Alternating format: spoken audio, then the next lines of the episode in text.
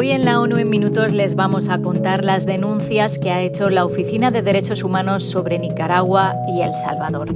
En Estados Unidos, un año después de la sentencia que acabó con la protección federal del aborto, millones de mujeres y niñas sufren las consecuencias. Y en África llegan buenas noticias de Tanzania y Guinea Ecuatorial, donde han logrado controlar un brote de una peligrosa enfermedad hemorrágica. Un saludo de Beatriz Barral.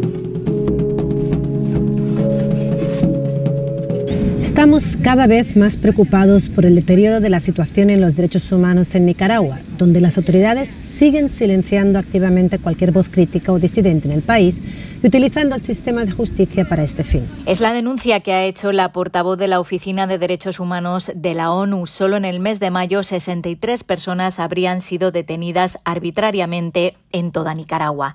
Entre los detenidos se encontraban defensores de derechos humanos, opositores políticos, periodistas, trabajadores rurales y personas vinculadas a la Iglesia Católica. Esta semana, tres monjas extranjeras fueron expulsadas de Nicaragua y a otras tres se les impidió salir de su convento. Entre el 21 y el 23 de mayo, cuatro sacerdotes y cuatro empleados de la Iglesia fueron arrestados y detenidos. Las autoridades han cancelado la personería jurídica de más de 3.200 organizaciones desde finales de junio de 2022. Algunos medios de comunicación también se han visto obligados a cerrar. Marta Hurtado es la portavoz. Hacemos un llamado a las autoridades para que detengan la represión de la disidencia y liberen de inmediato a todas las personas detenidas arbitrariamente. También insistimos a las autoridades a restaurar el estatus legal de todas las organizaciones y medios de comunicación que han sido clausurados arbitrariamente desde 2018. La Oficina de Derechos Humanos también se ha referido a la reiterada prórroga del estado de excepción en El Salvador en vigor desde marzo de 2022, algo que consideran muy preocupante. Reconocemos el complejo reto al que se enfrenta El Salvador para hacer frente a la delincuencia. Sin embargo, Debilitar el Estado de Derecho y la integridad del sistema legal, derogando el derecho a un juicio justo, no es la respuesta. Al menos 68.000 personas han sido encarceladas en El Salvador desde que entró en vigor el estado de excepción. De ellas, al menos 1.600 son menores de 18 años. Según un informe reciente de una destacada ONG, al menos 153 reclusos han muerto en prisión desde que se implantó el estado de excepción, casi la mitad de ellos de forma violenta. Pedimos a las autoridades que levanten el estado de excepción revisen las medidas que han introducido. También pedimos a las autoridades que investiguen de inmediato todas las muertes bajo custodia conforme a las normas internacionales, que hagan rendir cuentas a los responsables y que garanticen justicia y reparación a los familiares de las víctimas. Millones de mujeres y niñas de todo Estados Unidos se están quedando sin acceso a atención sanitaria sexual y reproductiva tras la decisión del Tribunal Supremo de anular el derecho constitucional al aborto en junio de 2022, según han declarado expertos de la ONU.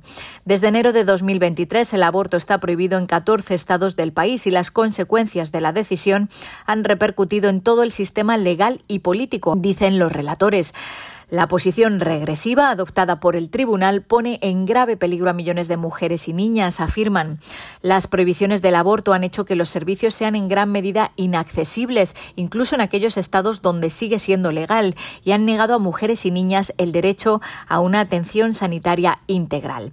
Los expertos además están especialmente alarmados por las crecientes denuncias de amenazas contra la vida de los proveedores de servicios de aborto en todo el país.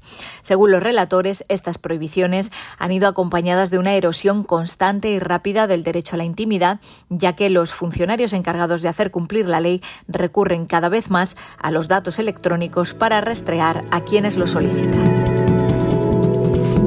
Y terminamos con buenas noticias sobre los brotes de la enfermedad por el virus de Marburgo en Guinea Ecuatorial y Tanzania. Today, Tanzania declared its outbreak over. Hoy se ha declarado el fin del brote en Tanzania 42 días después de que el último paciente diera negativo por segunda vez, decía el doctor Tedros, el director de la OMS, en rueda de prensa.